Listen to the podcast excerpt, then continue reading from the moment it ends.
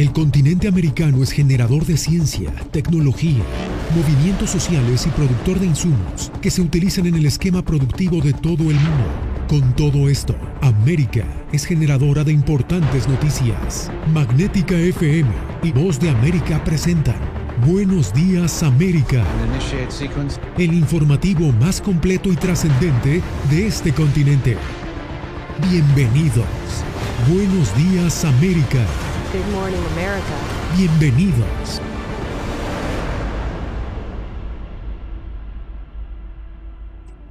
Bienvenidos, aquí comienzan las noticias en el mundo al día. Rusia estaría preparando una nueva etapa de la invasión que inició hace 47 días en Ucrania.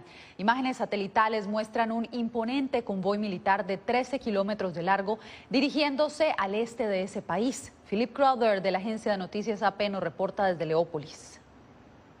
Rusia parece estar haciendo un esfuerzo renovado para ganar la superioridad aérea antes de una nueva ofensiva amplia en el este de Ucrania. Moscú afirma que destruyó varios sistemas de defensa aérea durante el fin de semana, incluidos algunos lanzadores proporcionados por un país europeo al que no identificó. Eslovaquia le dio a Ucrania ese mismo armamento la semana pasada, pero negó que haya sido destruido. El no haber logrado control total de los cielos de Ucrania ha obstaculizado la capacidad de Moscú para proporcionar cobertura aérea a las tropas en tierra, limitando así sus avances y exponiéndolos probablemente a mayores pérdidas.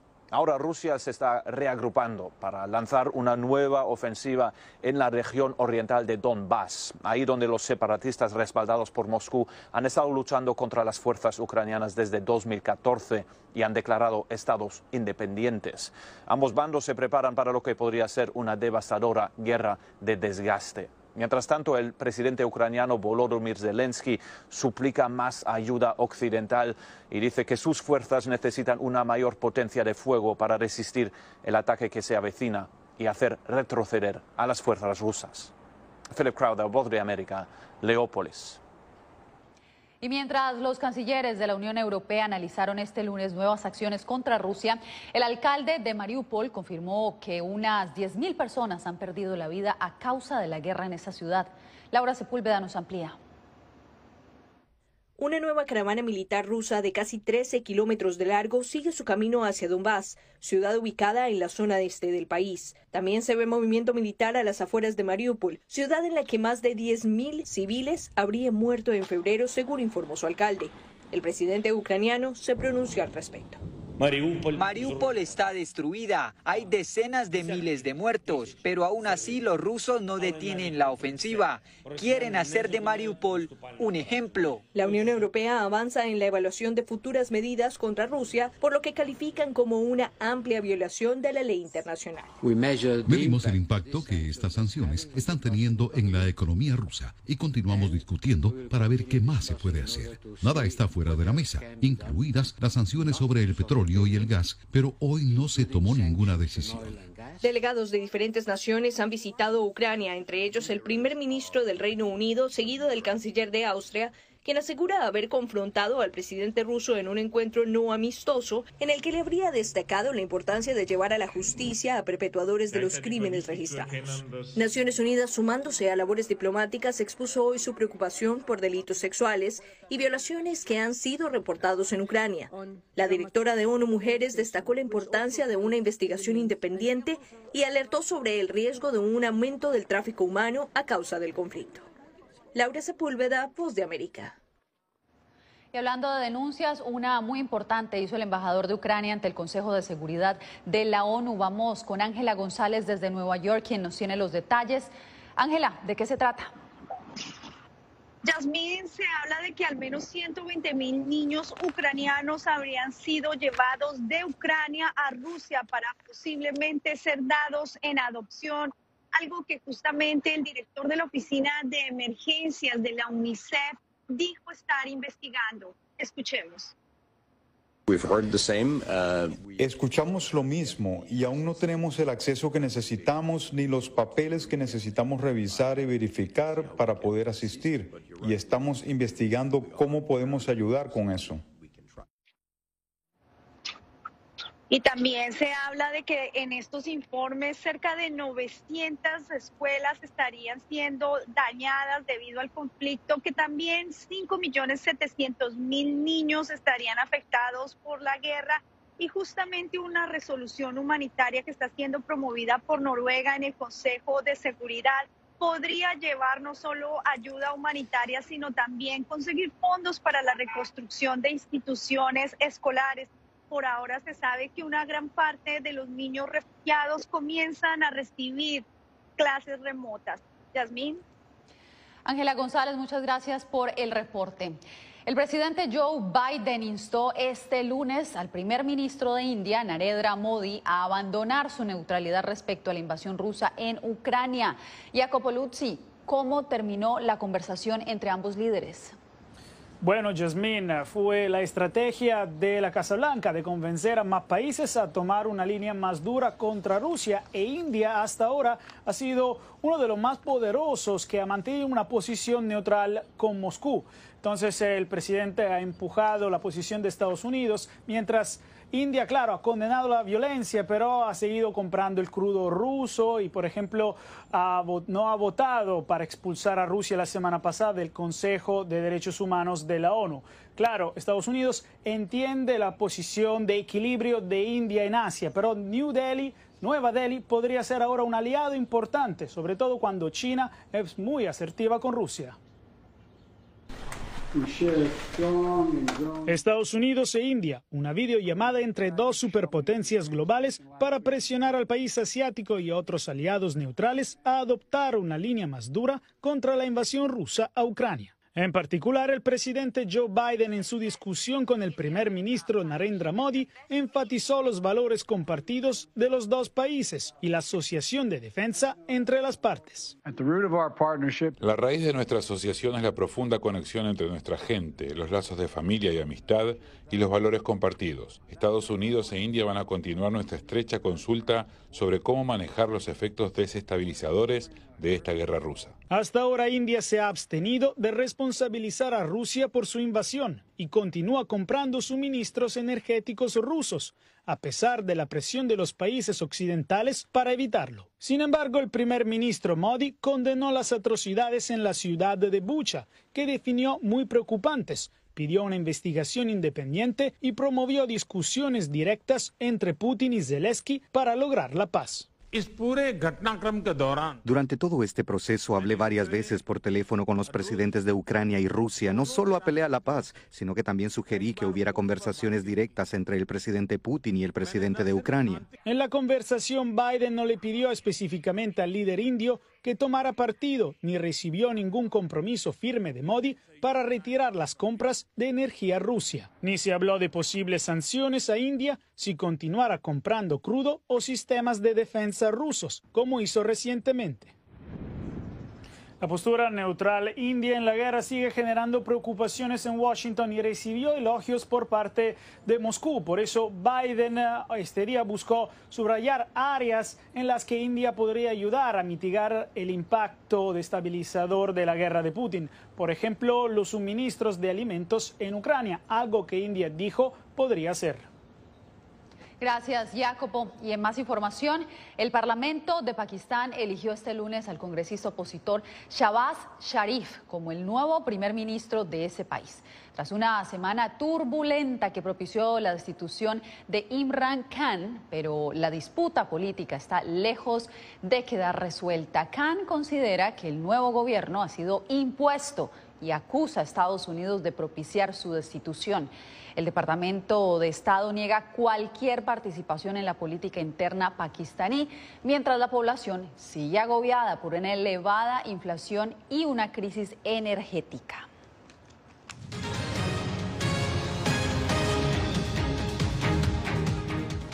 Mientras migrantes que están a punto de cruzar la frontera hacia Estados Unidos han reaccionado a las medidas recién adoptadas por el gobernador de Texas para contener el flujo de migrantes que se prevé llegará tras la derogatoria del título 42. Víctor Hugo Castillo nos informa desde McAllen, Texas.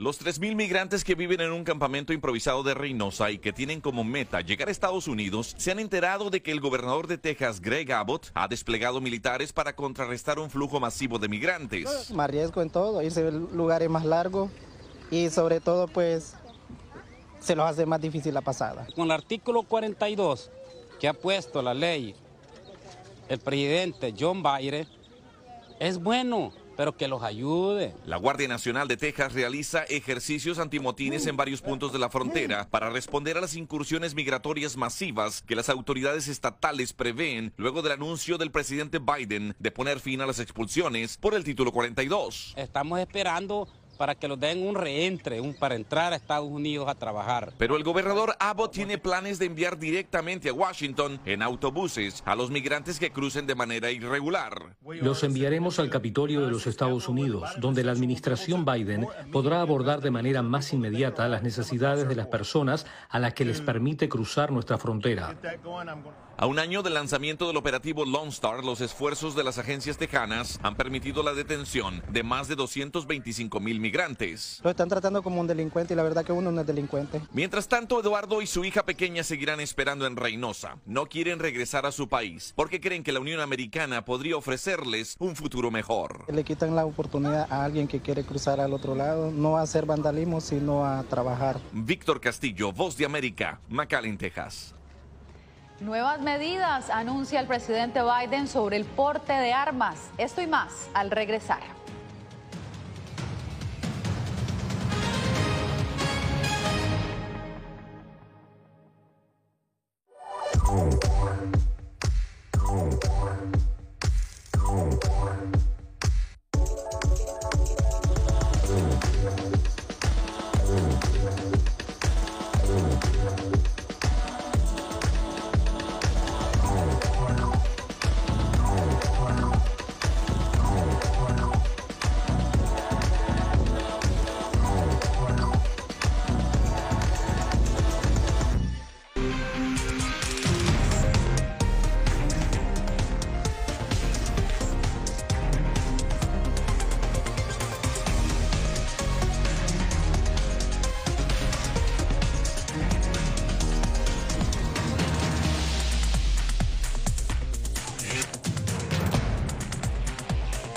Venezuela 360, cada semana por La Voz de América.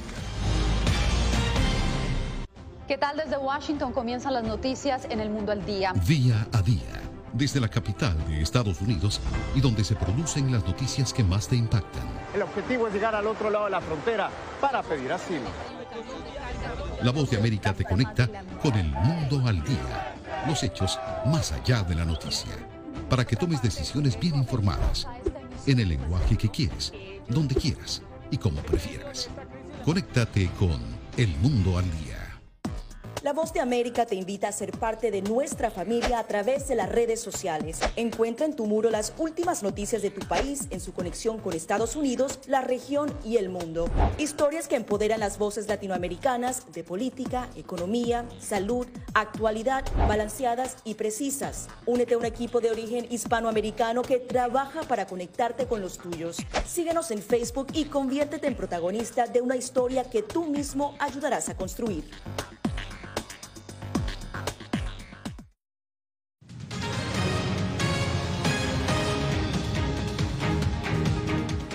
Los franceses acudirán nuevamente a las urnas el próximo 24 de abril, después de que Emmanuel Macron y la ultraderechista Marine Le Pen triunfaran en la primera vuelta de las elecciones presidenciales en ese país. José Pernalete nos informa. Francia celebra la primera vuelta de unas elecciones históricas para esa nación, proyectando al presidente Emmanuel Macron y Marine Le Pen como las opciones de los galos para la siguiente ronda de votaciones el 24 de abril. Los electores deberán escoger entre dos proyectos políticos completamente opuestos, continuar con una agenda centrista o cambiar hacia la alternativa ultraderechista. ¿Qué hacemos? Yo siempre he votado en mi vida. Eso me enseñaron mis padres y hasta me gustaban las elecciones presidenciales. Pero es cierto que este año lo he abandonado por completo y de hecho creo que la gente está desilusionada. Estamos de vuelta en la misma situación que hace cinco años y ya está. Y en tiempos de crisis, ¿es bueno cambiar de presidente? Creo que Marine Le Pen no está apta para ser presidenta de la República, pero esa es mi opinión. Macron obtuvo más del 27% de los votos registrados sobre Le Pen, quien alcanzó el 23% cuando se había escrutado el 97% de los sufragios. Quiero una Francia que traiga progreso para todos, para nuestros mayores y para nuestros jóvenes, para los trabajadores, para las familias, para las mujeres y especialmente para las madres solteras, para los precarios. El resultado nos permite llegar a la segunda vuelta sin haber perdido la serenidad, la calma, la determinación, la convicción absoluta de que podemos ganar esta elección presidencial. Creo que los resultados de ayer lo demuestran ampliamente. En Francia solo es posible un periodo presidencial de reelección. En 20 años no se ha revalidado a algún presidente en ese país. José Pernalete, Voz de América. México vivió este domingo una jornada electoral inédita, pero que generó un escaso interés por parte de la ciudadanía. De 92 millones de mexicanos con derecho a votar en el referendo presidencial, solo sufragaron poco más de 17 millones. Javier Egar con los detalles desde Ciudad de México. Es un honor estar con Obrador. Es un honor estar con Obrador. Así reaccionó la dirigencia del partido oficialista ante la baja participación en las urnas durante una consulta de revocación de mandato impulsada por Morena. Pero la oposición dice que se llevó la victoria. El pueblo de México no respaldó este ejercicio. Ha concluido la caricatura de revocación que el propio titular del Ejecutivo Federal y sus aplaudidores pintaron y dibujaron desde la concepción. Para que fuera vinculante, se requería el 40% de participación, pero se alcanzó menos de la mitad. El presidente lo justificó. Nada más que con la tercera parte de las casillas y con todas las trampas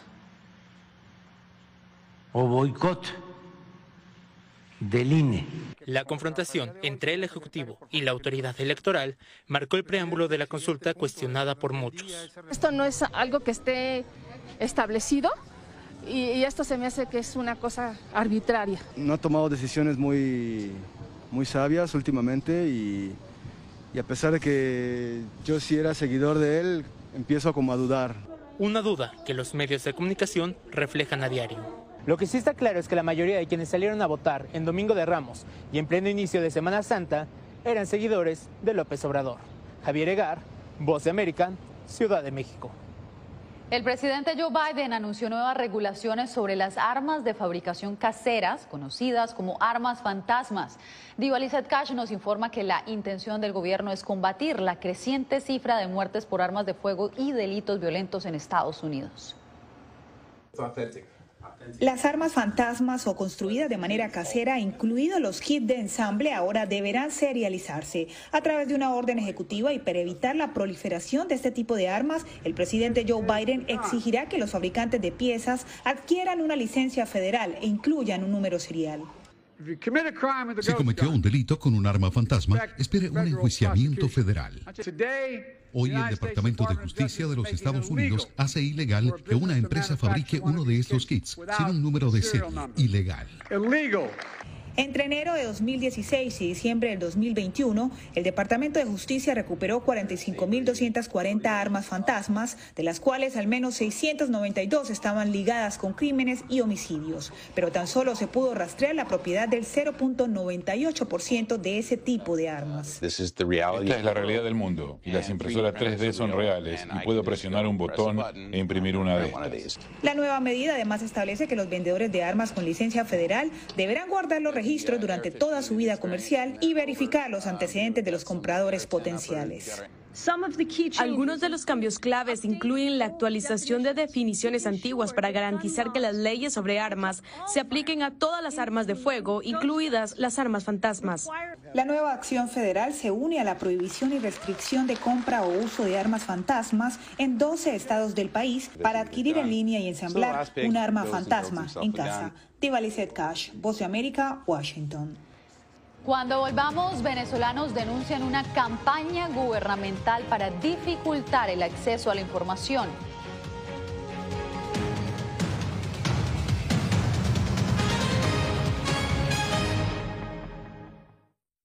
El 24 de febrero cambió la vida de millones de ucranianos.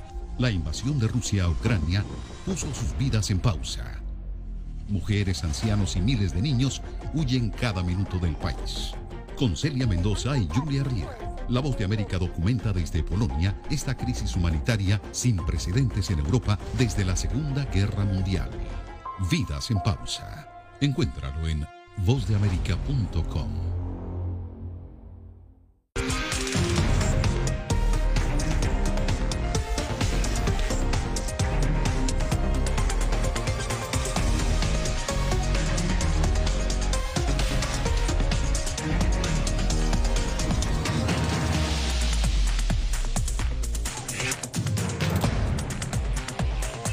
Venezuela 360, cada semana por La Voz de América.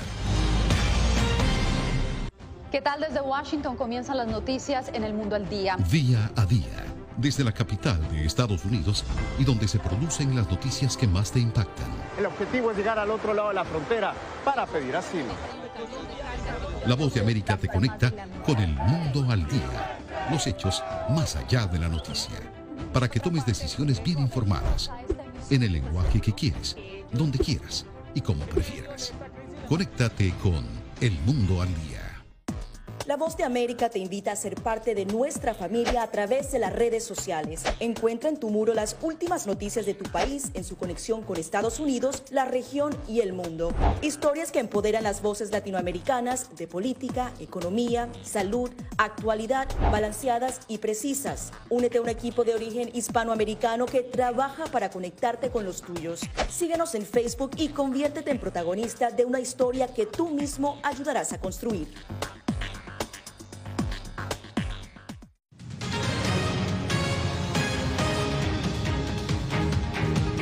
En Venezuela denuncian que el gobierno está bloqueando el acceso de los ciudadanos a las páginas informativas. Álvaro Algarra nos amplía. La organización BE Sin Filtro afirma que los bloqueos, las conexiones precarias y las fallas en el servicio eléctrico dificultan la navegación en Internet y atentan contra el pleno disfrute del derecho fundamental de acceso a la red reconocido por la ONU. Identificamos 60 páginas web bloqueadas, 60 sitios web bloqueados. Esto es, digamos, casi todo el ecosistema de noticias digitales al cual los venezolanos acceden regularmente. Mariana Martínez, investigadora de la misma ONG, resalta que solo el 53% de la población accede a Internet a través de conexiones de baja calidad. De hecho, afirma que Venezuela tiene la segunda conexión más lenta de la región y es una de las más lentas del mundo. Para el presidente del Sindicato de Trabajadores de la Prensa, Marco Ruiz, el bloqueo de páginas informativas nacionales e internacionales como infobae.com denota las enormes dificultades existentes para informarse. Por algo que de lo que siempre hablamos, que es la persecución eh, al pensamiento distinto, a la crítica, a la disidencia, pero también por las enormes limitaciones que nos presenta el país. Sin embargo, de acuerdo con distintos funcionarios de la actual administración, en el país se han registrado avances en materia de derechos humanos y existe plena libertad de expresión. Álvaro Algarra, Voz de América, Caracas. Una nueva medida adoptó el Consejo de Derechos Humanos de Naciones Unidas para investigar e identificar a los responsables de las violaciones de derechos humanos en Nicaragua. Donaldo Hernández con el reporte. Juan Carlos Arce, dedicado hace más de 20 años a la defensa de los derechos humanos en Nicaragua, fue uno de los primeros en respaldar la decisión del Consejo de Derechos Humanos de las Naciones Unidas de crear una comisión de tres expertos que investigarán la violencia estatal en los últimos cuatro años en el país centroamericano. Este mecanismo ha sido el resultado de la presión de diferentes organizaciones y de las mismas víctimas Organizaciones internacionales como Human Rights Watch también han celebrado que el organismo más importante del mundo ponga el foco sobre Nicaragua. Actualmente en Nicaragua eh, hay una dictadura brutal que reprime de forma sistemática los derechos humanos de la población.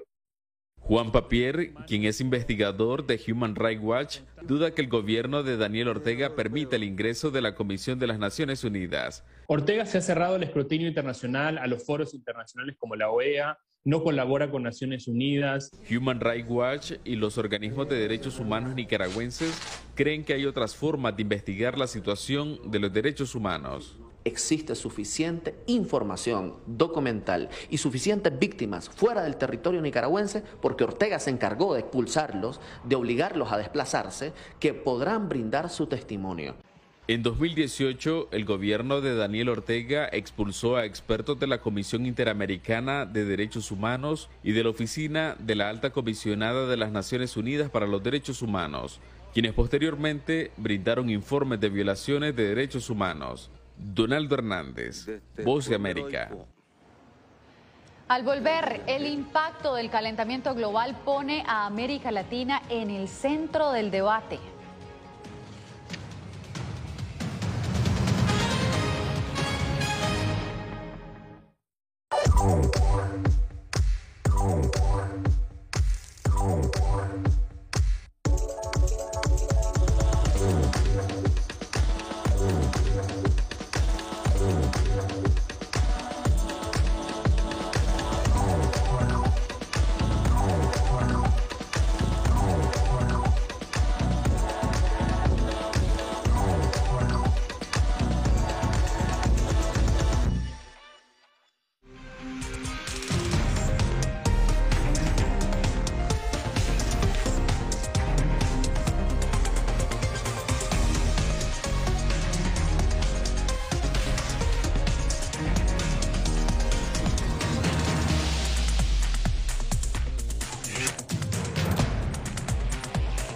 Venezuela 360, cada semana por La Voz de América.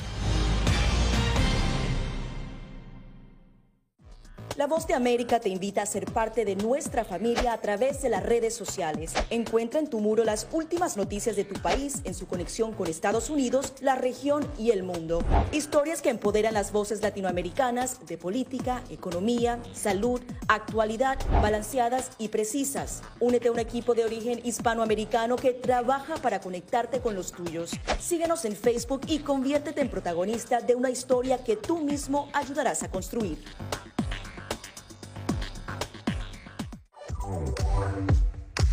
Oh.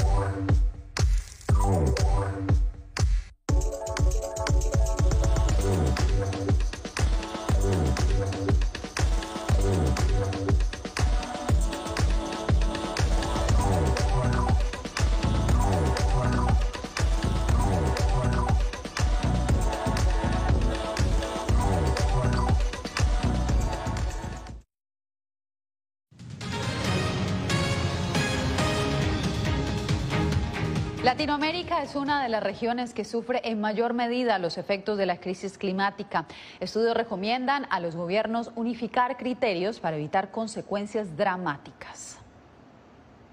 El último informe de las Naciones Unidas destaca la preocupación frente a la migración climática, un fenómeno que ha provocado 13 millones de desplazados en todo el mundo. Entre las regiones más afectadas está Centroamérica, de acuerdo con la directora para Asuntos Latinos de la organización Climate Power, Antonieta Cádiz tenemos este corredor seco de Centroamérica que ya está desplazando a miles de personas hacia el norte. ¿Por qué? Porque no tienen cómo cultivar, no tienen, trabajo, no tienen cómo mantener a sus familias. También se calcula que los eventos relacionados con la crisis climática se han cobrado más de 312.000 vidas en América Latina y más de 277 millones de personas han sufrido las consecuencias entre 1998 y 2020. Esta mortalidad se ve especialmente acentuada en países en desarrollo que tienen menos capacidad para ajustar sus infraestructuras y mitigar los climas extremos, según el presidente del Instituto de la Red Global de Energía, Peter Mason. En el informe se señala que ocurren 15 veces más muertes en los países en desarrollo que en los del primer mundo porque no tienen las medidas para ser resilientes o para ser capaces de responder a las consecuencias del incremento del calor y las inundaciones. Desde las Naciones Unidas se insiste en fomentar políticas comunes contra el cambio climático porque, de lo contrario, nos enfrentamos a un punto de no retorno. Alex Segura, Voz de América, San Diego. De esta manera llegamos al final de esta emisión. Gracias por comenzar su semana informándose en el mundo al día. Les informó Yasmín López. Nos vemos nuevamente mañana. Gracias por tu atención. Al momento estás enterado de lo más relevante en materia informativa en el continente americano y su relación con el resto del mundo. Esto fue Buenos Días América, una producción de Voz de América, presentado por Magnética FM.